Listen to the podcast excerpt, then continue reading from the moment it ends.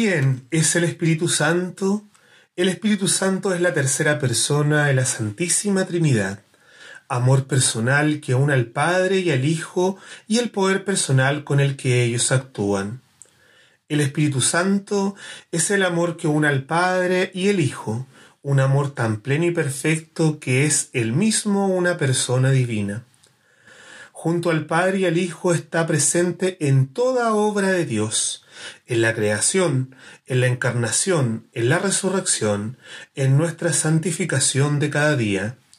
Tenemos una prueba de ello en el hecho de que en cada celebración de la Eucaristía pedimos al Padre que envíe su Espíritu sobre los dones del pan y del vino, para que se conviertan en el cuerpo y la sangre de Jesucristo.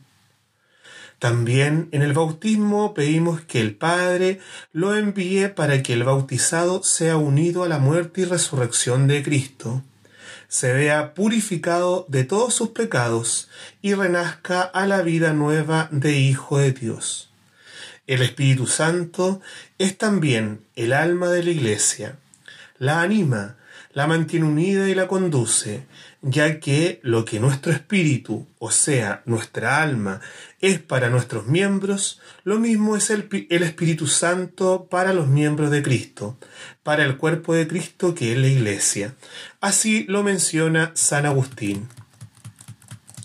Tengamos hoy presente a la vida monástica en nuestro país que es la contemplación del misterio divino, el Espíritu Santo los santifique y su servicio oculto y silencioso sirva para la salvación de todo el mundo.